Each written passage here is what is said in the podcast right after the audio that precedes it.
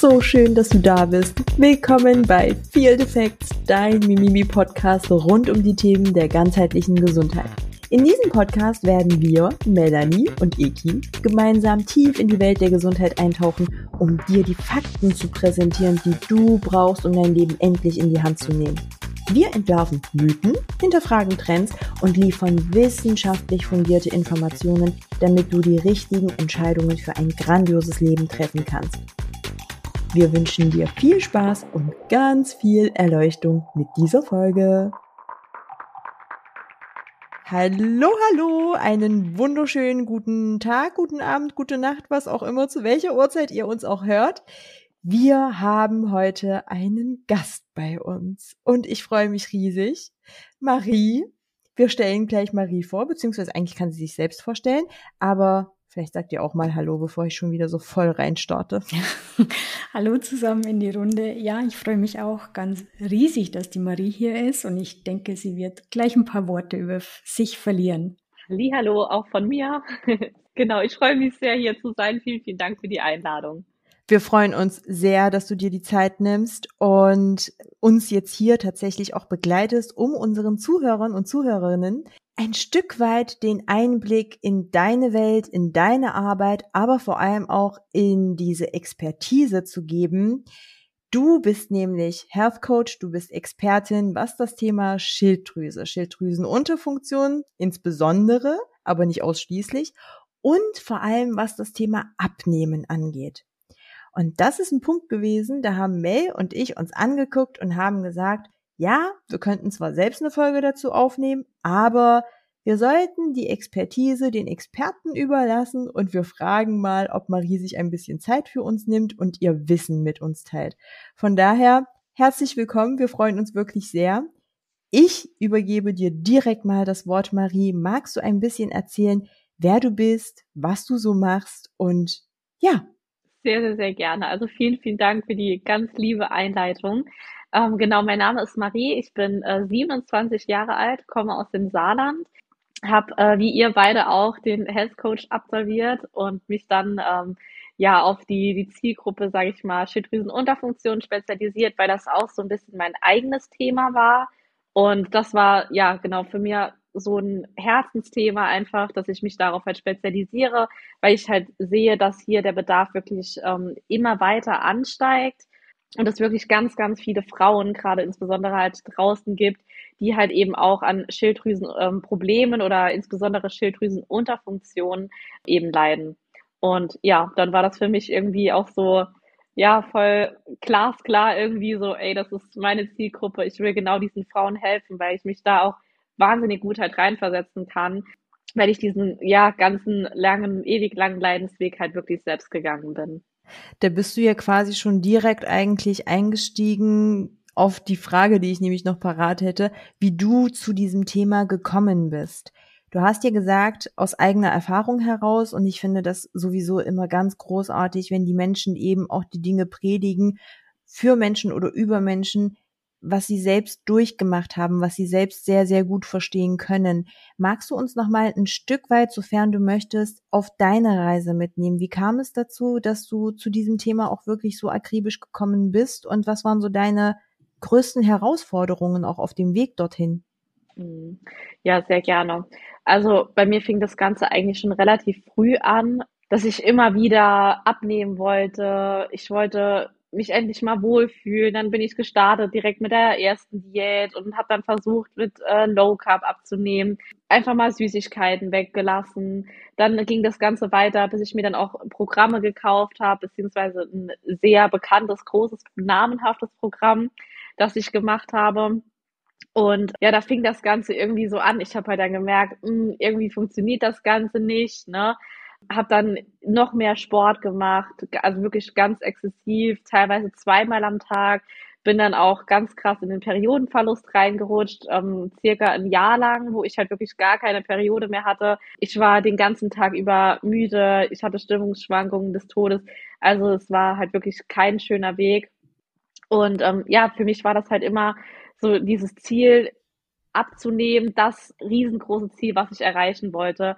Und ich habe schon super wenig gegessen, wirklich teilweise auch nur noch Shakes getrunken, meine Mahlzeiten ersetzt.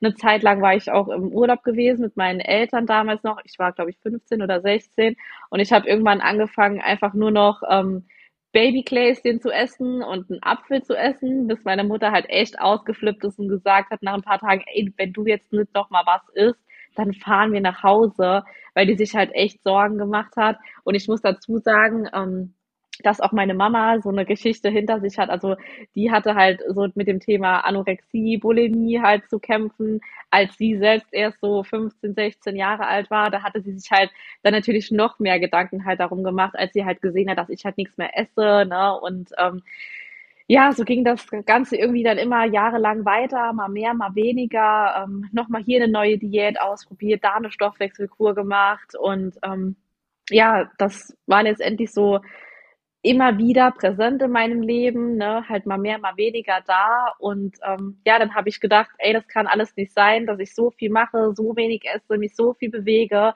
ähm, ich werde jetzt, ich möchte jetzt lernen, wie das wirklich funktioniert. Dann habe ich mich dann erst dazu entschieden, eine Weiterbildung zu machen zur Ernährungsberaterin. Ähm, da habe ich dann gemerkt, dass ich schon total viel weiß. Und ähm, es hat mir irgendwie nicht so krass viel gebracht, um da jetzt weiterzukommen. Das war halt so, ja, du hast halt die Möglichkeit, irgendwie Kalorien zu zählen oder ähm, Damals war das auch ähm, If it fit your macros, hieß es, ne? Und da hast du dann auch irgendwie versucht, ja, ne, Kalorien zählen auch, ne, und auf die Makros geachtet. Trotzdem ist dann irgendwie nichts passiert und habe ich gedacht, ey, das kann doch alles nicht sein. Und ähm, ja, dann bin ich ähm, zufällig halt auf unsere ähm, Weiterbildung, also ja, Ausbildung gestoßen von der Athletics Academy ähm, zum Health Coach. Und dann habe ich gedacht, ey, geil, das ist es, ne? Da erfährt man wirklich, was Gesundheit ist, wie Abnehmen wirklich funktioniert, woran das liegen kann, ähm, insbesondere auch mit hormonellen Disbalancen zum Beispiel, gerade Erkrankungen, auch Schilddrüsenunterfunktion oder sowas. Ja, dann habe ich mich halt dann dazu entschlossen, ähm, ja, diese Ausbildung, wie ihr beide auch, ähm, ja, auch zu machen. Und das war dann so der Startschuss irgendwie so in das ganze Große irgendwie gewesen, ja. Wow, ich muss sagen, Marie, danke erstmal für die Offenheit, die du hier an den Tag legst und uns an deiner Geschichte teilhaben lässt. Ich erkenne mich da ein bisschen wieder. Ich glaube, ziemlich viele Frauen da draußen, ähm, ja, die meinen, wenig essen zu müssen, viel Sport treiben zu müssen, um dann endlich abzunehmen und sich wundern, wieso es nicht funktioniert, teilweise dann vielleicht wirklich auch in eine Magersucht reinrutschen oder auch in dieses Gegenteil des Binge-Eating kippen. Anhand von deiner Geschichte, da du ja jetzt vielen Frauen hilfst, nicht das Gleiche durchzumachen, wie du oder ich vielleicht schon durchgemacht haben, warum hältst du es auch für wichtig, dass sich genau solche Personen, die Probleme haben mit dem Abnehmen, die Probleme haben mit der Schilddrüse, sich auch einen Coach nehmen? Ähm, also zum einen, ich finde es auf jeden Fall, wie du sagst, super wichtig, dass man das macht. Und auf der, also beziehungsweise die, die Gründe vielmehr dafür sind einfach, weil zum einen draußen so viel Bullshit erzählt wird, ähm, wo es immer nur heißt, ja, du brauchst ein Kaloriendefizit, das ist so der heilige Gral irgendwie ähm, und alles, was zählt. Es gibt ständig irgendwelche neuen Diäten und dieses Thema auch gesund abzunehmen, finde ich persönlich halt auch einfach super wichtig und nicht einfach nur dieses Abnehmen auf Biegen und Brechen, egal wie, ja, krass gesagt, kannst du auch mit Schokolade abnehmen, aber es ist halt einfach fucking schwer, weil du halt den ganzen Tag Heißhunger schiebst, du hast Hunger, du kannst dich nicht konzentrieren, du gibst deinem Körper keine Nährstoffe, ja, und das ist für mich einfach, ja, ein rotes Tuch, sage ich mal, weil ich halt wirklich der Meinung bin oder es auch weiß und auch sehe, dass gesund abnehmen eben auch funktioniert und dass es auch dann eben auch nachhaltig ist, wenn man es halt gesund macht und nicht irgendwie auf Biegen und Brechen einfach nur versucht, möglichst wenig zu essen, Mahlzeiten ausfallen lässt, komplette Lebensmittel streicht, Lebensmittelgruppen zu streichen.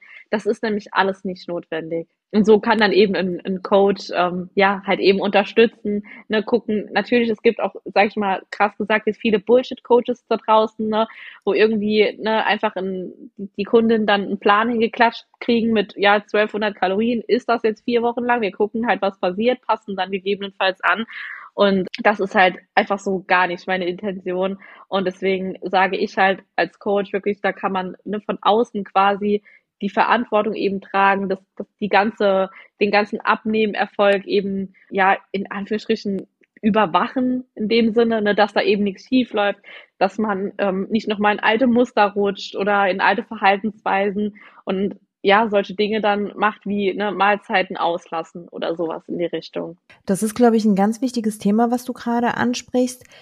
Also du hast jetzt ganz viele Sachen angesprochen, ne? Also Bullshit-Coaches werde ich dir auf jeden Fall klauen, weil einfach nur geil. Also solche Begriffe sind so, da, da springe ich immer gleich sofort an.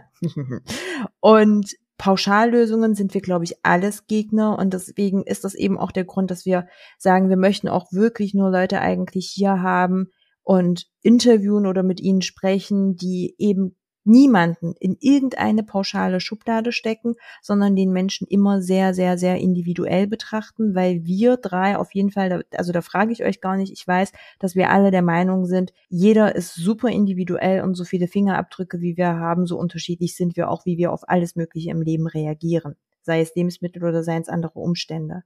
Marie, jetzt auf deine Expertise nochmal zurückgeführt.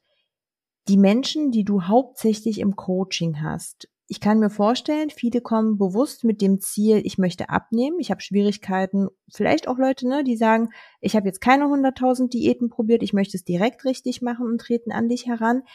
Wie viele davon sind sich oder sind der Gruppe zugehörig mit einer Schilddrüsenthematik? Ich sage bewusst Thematik, weil es muss ja nicht immer schon diagnostiziert krank sein. Und wie viele haben es, aber wissen es vielleicht noch gar nicht? Ja, sehr, sehr coole Frage. Also bei mir sind es tatsächlich, ist es wirklich ja überwiegend so, dass es meine Kundinnen schon wissen. Ich hatte bisher, ich würde jetzt mal schätzen, wirklich tatsächlich erst zwei bis drei Kundinnen, die es echt nicht wussten und gesagt haben, ich möchte jetzt hier einfach mal Klarheit haben, weil ich versuche schon das, das, das und es funktioniert nicht und ich bin den ganzen Tag müde, ich habe dies, das, PMS-Probleme, Verdauungsbeschwerden, ne, solche Dinge eben, ähm, die es nicht wussten. Also bei mir ist es tatsächlich so, dass es die meisten Kundinnen schon wissen, dass sie an der Schilddrüsenunterfunktion oder auch Hashimoto leiden. Wenn wir jetzt gerade bei dem Thema Schilddrüse sind, Marie, wie können die Kunden, Kundinnen es testen lassen und selbst herausfinden, ob sie an der Schilddrüsenfehlfunktion leiden? Ja, also zunächst finde ich, ist es immer ganz, ganz wichtig, dass man einfach mal auf seinen Körper hört, ja, dass man einfach mal in sich reinspürt, gibt's, also fühle ich mich irgendwie ein bisschen komisch, anders, so als würde ich irgendwie mit angezogener Handbremse durch den Alltag fahren, ja. Und wenn man ja schon spürt, es ist irgendwie was, was einfach nicht stimmt, ja, sei es jetzt die ganzen Dinge, die ich eben aufgezählt habe. Also PMS, Verdauungsbeschwerden, Playbauch, Unverträglichkeiten, ähm, ständige Müdigkeit, die, diese Abnehmresistenz, ne, dass man es nicht schafft abzunehmen. Ja, solche, solche Dinge eben. Wenn man da schon spürt, da ist irgendwas, das, das stimmt, das passt einfach nicht, dann würde ich sagen, definitiv auf jeden Fall mal einen Bluttest machen. Da ist halt jetzt, kommen wir zum nächsten riesengroßen Thema. Ja, wo bekomme ich die Blutwerte her? Also Klar, man kann es über den Hausarzt mal versuchen, aber dann hier wirklich bitte auch alle notwendigen Werte messen. Ähm, das ist mal mindestens TSH, FT3 und FT4. Ich bin ein Freund davon, noch den RT3 zu messen. Das mache ich auch tatsächlich bei all meinen Kundinnen, weil wir einfach heutzutage alle wahnsinnig unter Stress leiden und da können einfach die Ergebnisse dann verfälscht sein, wenn man das eben nicht betrachtet oder berücksichtigt. Das sind auf jeden Fall aber so mal die, die drei Basic-Werte und dann natürlich auch mal noch die Grundstoffe vielleicht checken. Ja, weil wenn man die drei Werte misst, weiß man, okay, ne, da liegt vielleicht eine Schilddrüsenunterfunktion vor, aber man weiß halt nicht, ja, warum. Und das finde ich immer ganz, ganz wichtig, die Ursache herauszufinden. Wie ist es dazu gekommen, dass meine Schilddrüse nicht mehr funktioniert. Weil die allerwenigsten Schilddrüsenunterfunktionen, die sind tatsächlich angeboren. Das sind, das ist circa ein Prozent nur. Alle anderen Schilddrüsenunterfunktionen haben wir uns irgendwie in irgendeiner Art und Weise, krass gesagt, selbst zugeführt, durch Nährstoffmängel, durch Diäten. Thema Pille, auch ein ganz, ganz großes Thema. Ja, und ähm, gerne dann beim Hausarzt, wenn möglich, vielleicht mal auch noch wenigstens mal Eisen mitmessen. Genau, ansonsten ja klar, Selen im Vollblut super wichtig. Jod allerdings dann eher im Urin, würde ich halt jetzt auch nicht unbedingt im Blut messen. Und Gesamteiweiß, genau, das wäre vielleicht auch mal noch super wichtig, dass man einfach sieht, sind da gegebenenfalls Nährstoffmängel, dass man damit mal starten kann, diese eben aufzufüllen. Du hast jetzt gerade das Thema Eisen angesprochen. Wir in unserer Bubble wissen ja jetzt, welchen Eisenwert du gemeint hast. Für die Zuhörerinnen und Zuhörer ist es hier der Ferritinwert gemeint und nicht der Eisenwert, den der Hausarzt so gerne misst. Wie ist es, wenn Kundinnen zu dir sagen, hey Marie, mein Hausarzt zieht nicht mit? Ja, ist erstmal blöd auf jeden Fall, ist aber die Häufigkeit, also darauf stelle ich mich immer schon ein. Ähm, da gibt es natürlich Alternativen. Also zum einen, klar, kann man vielleicht auch mal es über die ähm, Frauenärztin versuchen. Und auch wenn das nicht funktioniert, dann zum Beispiel mal einfach googeln, wo ist denn ein freies Labor in meiner Stadt, ja. Aber auch dann nicht auf diese Laborbögen bitte verlassen und einfach selbst gucken und ah ja, das ist ja alles grün oder oh, das ist ja alles in der Range drin, in der Norm. Bitte nicht darauf verlassen. Sucht euch da wirklich einen erfahrenen Therapeuten oder Coach, Heilpraktiker oder was auch immer, aber nicht auf eigene Faust sich da auf die Blutwerte ähm, ja verlassen oder auf die Ergebnisse, die die auf dem Laborbogen stehen. Das hast du schön zusammengefasst. Wir haben dazu tatsächlich in der letzten Folge oder in der vorletzten, ich habe schon gar keinen Überblick mehr, haben wir auf jeden Fall auch nochmal darüber gesprochen zwischen Referenzwerten, wie wird das Ganze interpretiert, was ist optimal und worauf kommt es an. Deswegen ist es jetzt, glaube ich, tatsächlich nochmal sehr gut gewesen, dass auch du damit arbeitest und das nochmal so schön unterstrichen und betont hast, dass das eben nicht nur für alle Themen, die wir besprechen, relevant ist, sondern vor allem eben auch für die Schilddrüse. Mal angenommen, Szenario X, ich glaube, das ist ein Szenario, mit dem du tagtäglich konfrontiert wirst. Jemand kommt zu dir, möchte abnehmen, egal ob mit einer bekannten Schilddrüsenunterfunktion oder vielleicht eben auch mit der Autoimmunerkrankung Hashimoto oder eben noch nicht bekannt. Du deckst auf jeden Fall irgendwie ein Thema mit der Schilddrüse auf. Wie schaut da im Vergleich zu einer vollumfänglich funktionsfähigen Schilddrüse tatsächlich so eine Diät auf. Also was meine ich damit? Auf was ist konkret in der Ernährung zu achten, was nochmal anders ist, wenn die Schilddrüse nicht ganz intakt ist? Also auf jeden Fall, also wenn du jetzt rein auf die Ernährung gehen willst, dann sage ich halt, ist es halt ganz wichtig, dass die Schilddrüse und der Körper generell möglichst viele Nährstoffe bekommt. Ja, also dass du wirklich darauf achtest, dass du nährstoffreiche Lebensmittel isst, wenig Fertigprodukte, aber auch auf der anderen Seite, dass du dir auch nichts verbietest, also dass du auch mal Zucker isst, dass du auch mal Gluten isst, auch mal Casein, ja, das oder auch mal Sojaprodukte. Da bin ich halt ein riesengroßer Freund davon, dass ich halt echt sage, ey, so Verbote, das führt zu nichts, das eskaliert am Ende des Tages, ja, in Heißhunger, Essattacken oder was auch immer. Und wenn man das in Maßen isst und überwiegend eben schaut, dass man sich gut, hochwertig und nährstoffreich ernährt, dann ist es auch okay, wenn du dir dann mal eine Pizza reinziehst oder mal, keine Ahnung, eine überbackene äh, Rigatoni bestellst oder was auch immer, dann ist das auch mal voll okay. Aber das Wichtigste ist eben, dass du wirklich deine, deiner Schilddrüse eben alle Nährstoffe gibst, gerade auch nicht auf Kohlenhydrate verzichtest Genau, und dass es halt eben wirklich möglichst nährstoffreiche Lebensmittel sind. Ja, ich sage auch gerne noch sowas, hat jetzt vielleicht nicht direkt was mit der Ernährung selbst zu tun, aber eben so die Mahlzeitenfrequenz, dass du halt nicht versuchst, zwanghaft, wie ich es damals äh, gemacht habe, keine Ahnung, 16 Stunden zu fasten. Das ist nämlich für die Schilddrüse auch eben, da kommen wir wieder zum Thema Stress. Das ist halt enormer Stress, wenn deine Hormone sowieso schon außer Balance sind, dann stresst das deinen Körper eben noch mehr. Deswegen sage ich auch hier mit Schilddrüsenunterfunktion regelmäßig essen. Ja. Wie stehst du zu dem Thema Frühstücken, Marie? Weil da gibt's ja auch wieder mehrere Meinungen. Die einen sagen, je nachdem, ne, es, ich glaube, es ist auch nochmal wichtig zu unterscheiden, dass eine Schilddrüsenunterfunktion eben auch nochmal anders betrachtet werden sollte als eine Hashimoto-Erkrankung. Denn da kann es ja auch wieder verschiedene Phasen geben. Ne? Habe ich gerade einen Schub? Bin ich gerade in einer Überfunktion? Bin ich gerade in einer Unterfunktion?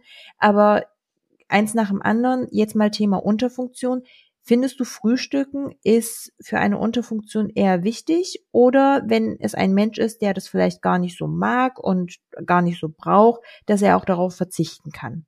Das ist sehr, sehr schwierig zu ähm, beantworten, weil doch jeder Mensch immer wahnsinnig individuell ist. Also aus meiner Erfahrung nach, was ich jetzt aber bislang gesehen habe, ist immer wieder das Gleiche und das ist Frühstück ganz klar ja. Du musst, das heißt nicht, dass du aufstehst und direkt in die Küche rennen musst und frühstücken musst. Ey, das kann ich auch nicht. Ne? Also wenn ich wach bin, ich muss da auch erstmal wach werden. Wer mich so ein bisschen auf Instagram verfolgt, sieht auch, dass ich ganz früh morgens immer erstmal trainieren gehe und davor auch nichts esse und erst nach dem Training direkt halt was esse. Ja. Aber ich sage definitiv zum Frühstück ja, gerade was einfach auch wieder Stressentlastung für den Körper, für die Schilddrüse bedeutet, was einfach Thema Konzentration ist. Ne? Und gerade wir sind eben ja Menschen, wir, wir fangen meistens in der Regel ja doch morgens an zu arbeiten ne? und brauchen gerade morgens die Energie. Und das Ding ist, was ich halt auch super häufig immer sehe, ist, dass gerade die, die Frauen, die versuchen abzunehmen mit Schilddrüsenunterfunktion, dann morgens aufstehen und sich direkt erstmal einen Kaffee reinknallen. Und da sage ich auch immer, boah, das ist somit das Schlimmste halt, was man machen kann. Direkt auf nüchternen Magen Kaffee rein. Ähm, nee, also ich bin wirklich Team Frühstück. Ja, direkt nach dem Aufstehen. Nein, muss nicht sein, aber so, ich sag mal, maximal drei, vier Stunden nach dem Aufstehen sollte man schon ein nährstoffreiches Frühstück zu sich nehmen, ja. Nun habe ich aber tatsächlich ein paar Mal so Gespräche geführt mit Menschen, die unter Schilddrüsenmedikation stehen. Ganz oft ist es klassisch L-Tyroxin und manchmal eben auch ein Kombi, ne, oder L-Tyroxin, L-Tibon etc. Dort ist das Thema Kaffee immer wieder präsent. Sie kriegen natürlich, egal von welchem Arzt, immer mit dazu gesagt, bitte nüchtern nehmen, früh nehmen, eben auch Abstand zum Essen halten. Und was diesen Abstand angeht, da gibt's dann auch wieder ganz viele verschiedene Meinungen. Was würdest du, auch wenn wir an der Stelle keine ärztliche Anordnung natürlich geben oder revidieren, was ist deine Empfehlung? Womit hast du die beste Erfahrung auch im Coaching gemacht? Wie viel Abstand sollte zwischen Medikation und Essen gehalten werden oder auch Kaffee? Also zur Medikation kann ich sagen, mal auf jeden Fall mal 30 Minuten. Ja, also erst das Medikament nehmen, nach dem Aufstehen mit einem Glas Wasser zum Beispiel und dann mindestens 30 Minuten halt eben warten bis zum Frühstück.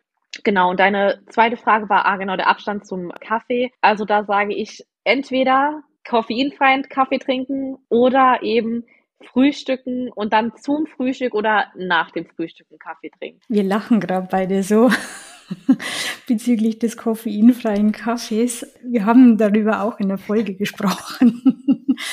Was natürlich Kaffee nicht nur jetzt mit der Schilddrüse oder der Medikation macht, sondern auch, ja, Kaffee am Abend und, und, und. Und das ist so ein kleiner Insider bei uns, dass so abends um 20 Uhr jeder seinen koffeinfreien Kaffee ausgepackt hat und dann noch einen Kaffee zu trinken. Aber ich möchte nochmal zurück ähm, zum Sport. Ich folge dir auf Instagram. Ich stalke dich auch regelmäßig. ich stalke dich auch. Das ich sehe gerne. Äh, ich sehe ja, dass du immer morgens trainierst. Ein Mensch mit einer Schilddrüsenunterfunktion, sollte der auch viel trainieren, eher nicht viel trainieren? Wann trainieren? Magst du da mal ein bisschen was dazu erzählen? Gerne. Also ganz ehrlich, für oder um mit Schilddrüsenunterfunktion abzunehmen. Und wenn du deinen Körper auch formen, formen willst, in Anführungsstrichen, ja, dann sage ich ganz ehrlich, Krafttraining hat so wahnsinnig positive Eigenschaften auf deine Gesundheit, auf deine Schilddrüse, auf dein Äußeres. Weil man muss sich halt immer so vorstellen, je mehr Muskelmasse du hast, umso höher ist natürlich auch schon mal dein Grundumsatz. Das bedeutet, du, du kannst einfach schon mal mehr essen. Und das ist doch einfach schon mal geil, ja. Es gibt immer so ein paar Stellschrauben, woran man drehen kann. Entweder ich esse weniger oder ich bewege mich mehr. Diese Möglichkeiten, jetzt krass runtergebrochen, gibt es halt. Und ich würde immer mich dafür entscheiden, einfach mich mehr zu bewegen, ja. Klar, Bewegung immer. ist ja.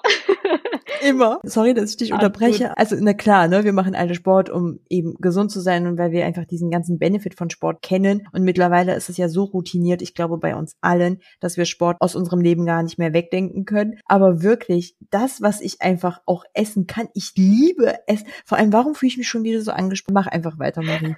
nee, alles gut. Ist ja cool. Cool auf jeden Fall zu wissen, dass es dir genauso geht.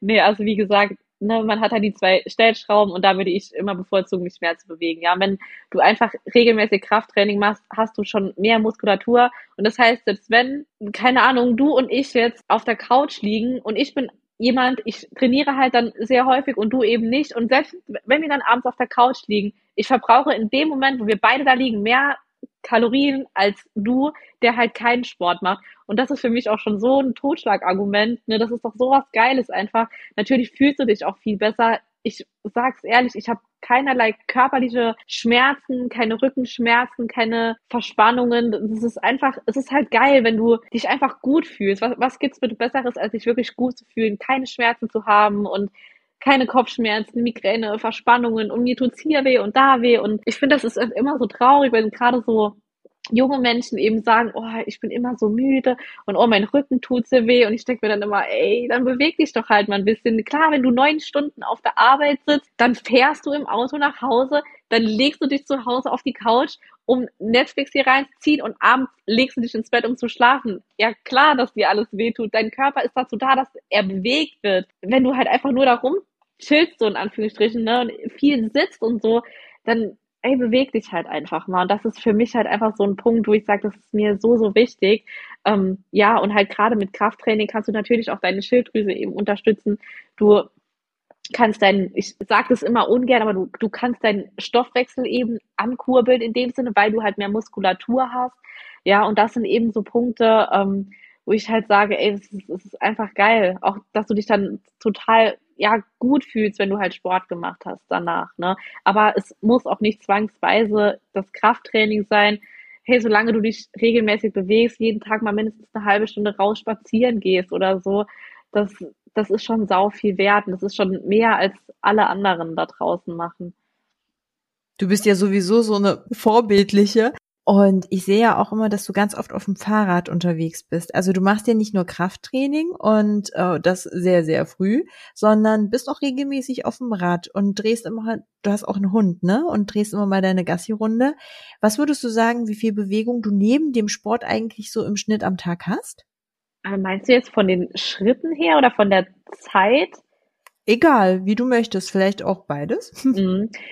Also es ist schwierig zu sagen. Ich sehe dieses Fahrradfahren in dem Sinne nicht so als als Sport. Also klar ist natürlich Fahrradfahren auch Sport, aber ich mache das jetzt nicht irgendwie mit dem Ziel, ich muss die und die Strecke in noch einer kürzeren Zeit schaffen als das nächste Mal oder so. Für mich ist das wirklich, ey, Seele baumen lassen, raus einfach mal die Natur genießen, nicht nachdenken, nicht am Handy sein, weil du bist ja zwangsweise am Fahrrad äh, mit den Händen im besten Fall und das ist für mich wirklich einfach nur so abschalten, Stress regulieren. Ja, mit meinem Hund natürlich auch. Das ist einfach für mich wirklich ähm, klar. Zum einen der Hund muss natürlich raus.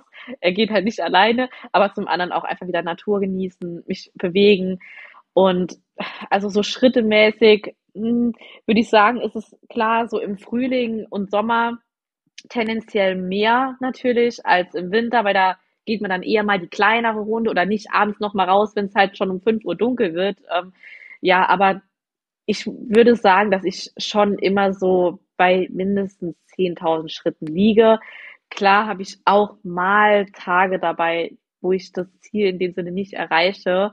Ähm, aber das ist wirklich die Seltenheit. Also das ist echt nur, wenn ich halt wirklich krank bin und so flach liege, dass ich halt ne, einfach das nichts mehr geht halt. Aber ansonsten, ähm, ja, sind meine Schritte doch sehr, sehr hoch. Aber das ist auch einfach, weil das ist für mich gar nicht so, ich muss jetzt meine Schritte noch erreichen, sondern das ist bei mir eben, ich habe so feste Routinen, ähm, das passiert einfach automatisch. Also ich glaube, ich benutze nie einen Aufzug, nie, nie, nie. Sobald es eine Treppe gibt, gehe ich halt die Treppe. Ich parke ne, mein Auto immer, also nicht direkt press an der Haustür, auch nicht äh, vom Einkaufszentrum direkt am Eingang. Klar, der Hund muss natürlich raus. Das sind alles so Dinge, das, das summiert sich halt einfach. Und das sind so gefestigte Routinen halt in mir drin, dass es da halt gar nicht dazu kommt, dass ich auf die Uhr gucke und denke, oh, hm, halt noch gar keine 10.000 Schritte. Ich muss jetzt noch rausgehen, meine Schritte erreichen. Das finde ich gerade so witzig mit diesen 10.000 Schritten, als du gesprochen hast. Ich weiß nicht, da war ja mal vor einem halben Jahr oder ein Jahr dieser Hype, wo sie dann alle abends geguckt haben, hey, habe ich meine 10.000 Schritte und sind dann zu Hause vor dem Fernseher auf der Stelle gelaufen, wo ich mir echt denke, hey Leute, wie bescheuert seid ihr eigentlich? Geht doch lieber raus, eine Runde um den Block, habt keine 10.000 Schritte, aber ihr habt für eure Gesundheit viel, viel mehr getan als da auf der Stelle doof rumzutapsen.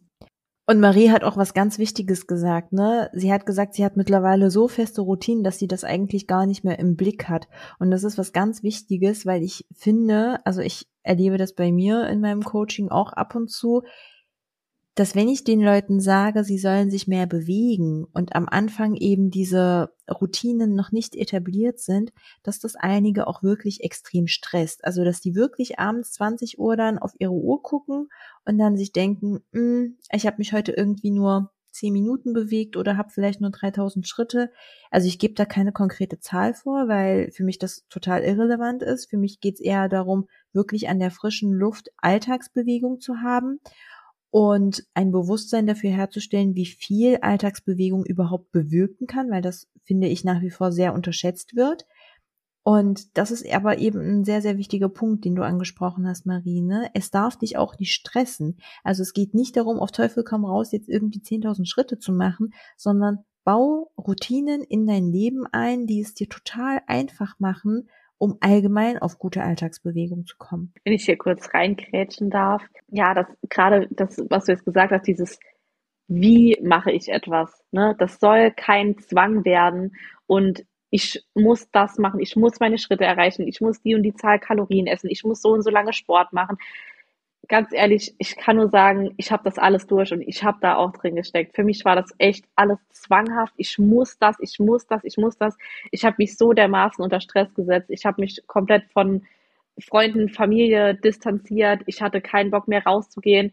Ich hatte keinen Bock mehr mit irgendwie Freunden was zu machen, weil es hätte ja immer heißen können oder meistens heißt es ja, ja, lass mal was essen gehen. Dann kam bei mir die Panik, wirklich, ähm, nee, da weiß ich ja wieder nicht, wie viel Kalorien das hat, ne? Oh Gott, das kann ich nicht machen, dann immer nichts gegessen und oder direkt die Treffen abgesagt oder Geburtstage oder selbst das Essen mitgebracht. Also das, ich bin da wirklich so krass in so eine, in so einen Zwang echt reingerutscht, wo ich halt wirklich, ja, wie gesagt, dann letztendlich dazu kam, dass ich halt echt keine Periode mehr hatte. Trotz, dass ich dann auch lange Zeit mehr gegessen habe. Das hat einfach wirklich, ja, monatelang gedauert, bis meine Periode nochmal zurückkam. Und man denkt sich jetzt vielleicht zum ersten Moment, hm, ja, geil, keine Periode mehr, äh, voll stressfrei. Nee, es ist einfach nur die allergrößte Scheiße, die dir als Frau passieren kann oder mit einer der größten, weil ja. gerade wenn man das Thema ähm, ja Knochengesundheit zum Beispiel denkt, Osteoporose, auch einfach du du fühlst dich nicht mehr als Frau so richtig. Also so ging es mir. Ich kann nur aus meiner Erfahrung reden. Ich habe halt einfach gemerkt, ey, da fehlt irgendwas. Es stimmt irgendwas nicht. Du Libido, ne? 0,0, du den ganzen Tag todmüde, keine Konzentration mehr mein ganzer Fokus war wirklich in diesen ganzen Jahren oder ja, es waren fast Jahre, wo ich das durchgezogen habe, war wirklich nur noch Essen, Schlafen, Schritte. Wie kann ich diese Lebensmittel mit den Lebensmitteln ersetzen? Möglichst wenige Kalorien essen. Ne? Wie kann ich hier noch irgendwas sparen und da noch was sparen, da noch mehr verbrennen? Und am Ende war einfach nur noch, ja, mein ganzes Leben hat sich einfach nur noch darum gedreht alles zerschossen halt, ne? Woher soll's kommen? Ich meine, woher sollen die Hormone auch kommen? Ich, äh, ohne es zu wissen, stell jetzt auch mal eine steile These auf. Ich wette, du hast auch möglichst viel auf Fett verzichtet, weil Fett hat ja relativ viele Kalorien und wenn man es nicht besser weiß, neigt man, also ich spreche jetzt wirklich sehr allgemein, ne? Wenn man es nicht besser weiß, neigt man dazu, viel Fett aus der Nahrung rauszunehmen, um trotzdem irgendwie bei wenigen Kalorien so viel wie möglich zu essen und der ganze Stress, der dann halt passiert, ne? Also dieses ganze Zwang, ich darf nicht, ich muss, ich darf nicht, ich muss und das darf ich nicht und das muss ich. Und am Ende ist das halt eine extreme Stressausschüttung, beziehungsweise es ist auch schon wieder total geil, wie ich den Part von Mel übernehme und über Hormone rede. Aber dieser ganze Stress in Summe mit der falschen Ernährung, mit dieser Mangelernährung sorgt halt auch dafür, dass wir gar keine Grundlage und gar kein Fundament dafür haben, dass überhaupt Hormone gebildet werden. Und dadurch rutschst du halt als Frau gegebenenfalls in diese Periodenlosigkeit. Und ich bin ganz bei dir.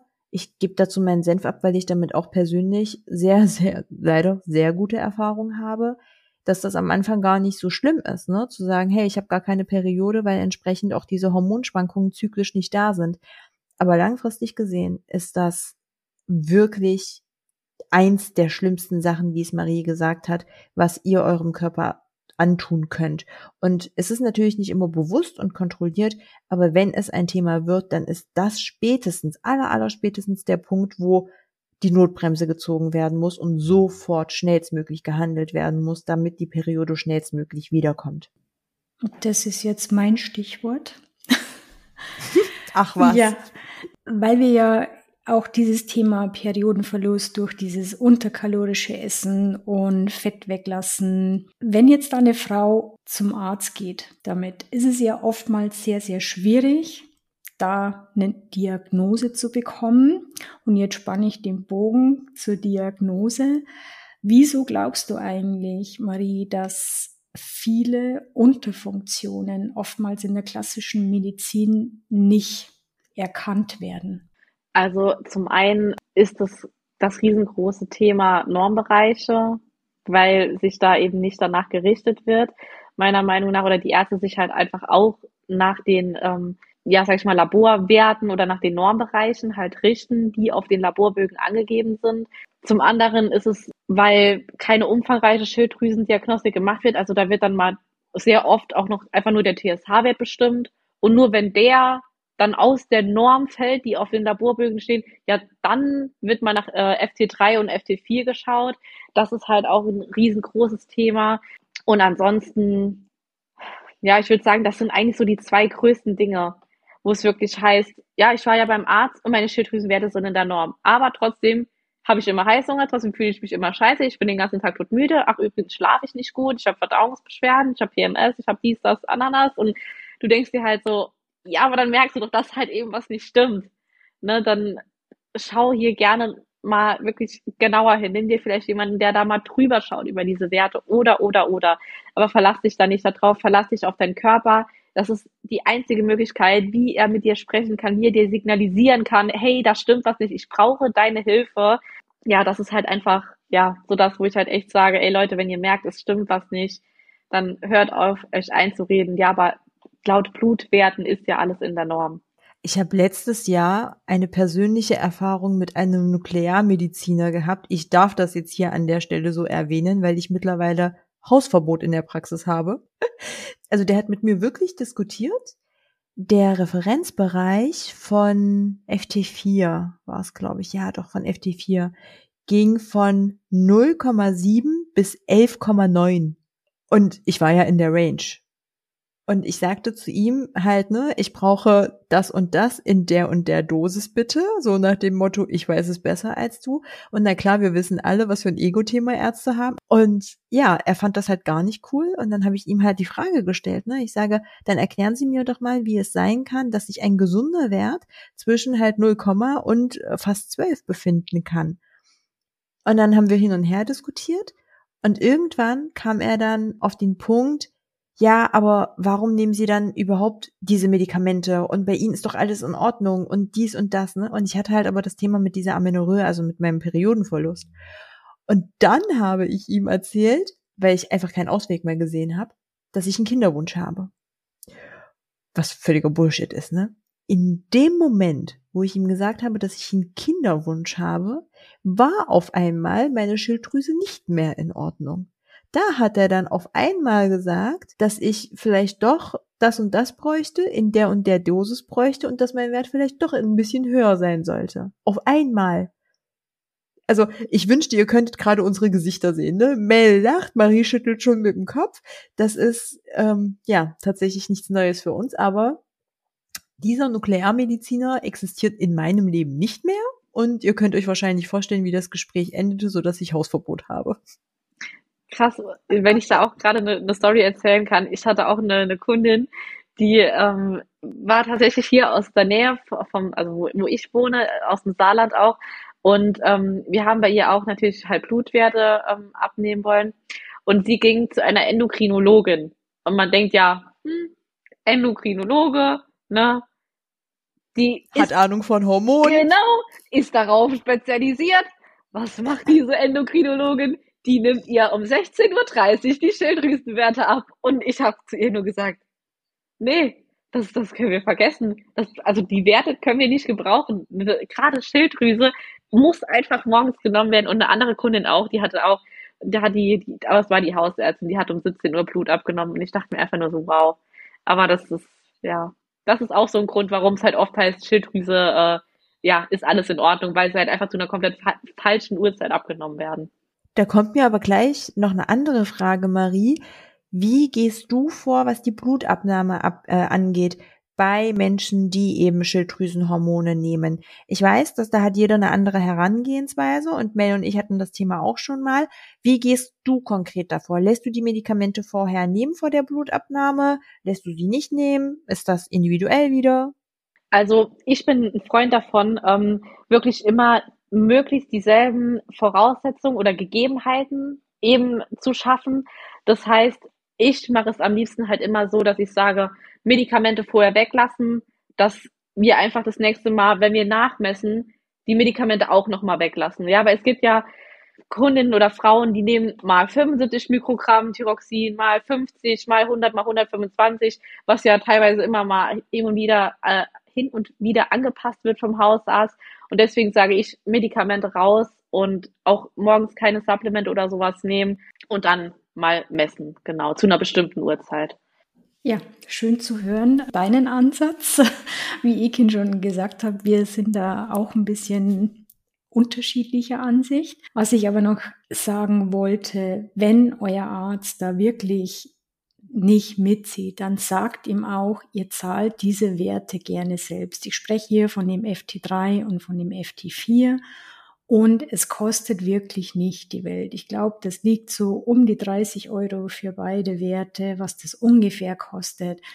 Investiert das wirklich in eure Schilddrüsengesundheit und kauft vielleicht mal ein Oberteil weniger ein. Marie, mein Herzblatt, so langsam mit Blick auf die Zeit, bevor wir uns dem Ende neigen und ich vielleicht noch im Petto eine Überraschungsfrage an dich habe. Magst du einmal sagen, wo man dich findet. Wir werden das natürlich selbstverständlich in den Shownotes nochmal vermerken, aber nichtsdestotrotz mal auf der Tonspur. Sehr, sehr gerne. Also vielen Dank dafür erstmal. Genau. Also mein Hauptkanal ist tatsächlich Instagram und da findet man bei mir prinzipiell alles, wo ich irgendwie aktiv bin. Also sei es meine Podcasts, gerade bei Spotify, Apple Podcasts sind die Hauptkanäle.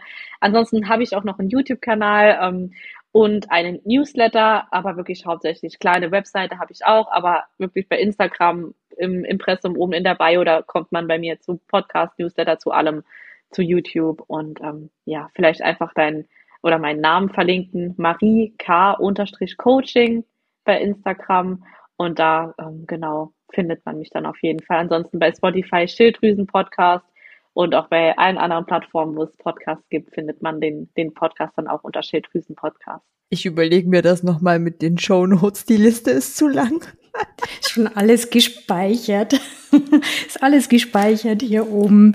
Und was ihr natürlich auch bei Marie auf der Instagram-Seite immer seht, sind mega leckere Rezepte ich krieg da oftmals wirklich schon Hunger, wenn ich das am Morgen sehe und denke mir, oh ja, das wäre jetzt auch geil, wenn das schon fertig wäre und dastehen würde. Von daher hau deine Frage raus. Die Frage aller Fragen, die ist wirklich, die ist so einfach, wie sie klingt, auch so kompliziert. Wenn du einen einzigen Gesundheitshack aussprechen dürftest, welcher wäre das? Wow. Das ist sau schwierig zu beantworten. Also meinst du damit jetzt welchen Bereich? Nee, tatsächlich auf die Gesundheit bezogen. Wenn du, wenn jetzt ein Mensch kommt und sagt, ich möchte was Gutes für meine Gesundheit tun, welchen Hack würdest du demjenigen empfehlen? Ohne irgendwas konkret zu wissen. Also, wir gehen jetzt mal wirklich von einem normalo Menschen aus, ohne Vorbelastung, ohne Erkrankung. Ein Gesundheitshack, dem du dem für das Leben mitgeben möchtest? Also ich würde definitiv sagen, eine gesunde, nährstoffreiche, ausgewogene Ernährung, so doof wie es klingt, aber die Ernährung hat einfach so einen wahnsinnig großen Einfluss auf unsere Gesundheit. Wir haben durch unsere Ernährung so viel selbst in der Hand, ja. Es ist die größte Stellschraube auch zum Abnehmen oder Zunehmen. Ähm, Thema Gesundheit. Du kannst deinen Darm damit unterstützen, wenn du die Lebensmittel richtig zubereitest und alles. Deswegen also mein Baby ist wirklich so Ernährung, ganz klar. Ja, definitiv. Vielen herzlichen Dank für deine Antwort. Vielen herzlichen Dank für dein komplettes Wissen, was du hier mit uns geteilt hast, für deine Zeit, für alles. Es hat mir unglaublich viel Spaß gemacht. Mir hat es auch sehr gut gefallen. Vielen Dank, Marie. Auch dir, Ekin. Für die Gesprächsführung. Vielen Dank. Danke auch dir. Vielen, vielen, vielen Dank an euch beide für die Einladung. Wirklich, es hat mir wirklich wahnsinnig viel Spaß gemacht. Sehr, sehr gerne auch wieder. Oder ihr kommt mal zu mir in den Podcast. Da hätte ich auch mega Bock drauf. Aber wirklich tausend Dank. Überleg dir das. Ich habe bekannterweise wirklich einen hohen Redeanteil. Also ich habe heute das erste Mal so wenig gesprochen, glaube ich. Aber ich finde das cool. Dafür ist ja ein Podcast da. Also von daher wirklich tausend Dank an euch beide. Es hat mir wirklich wahnsinnig viel Spaß gemacht.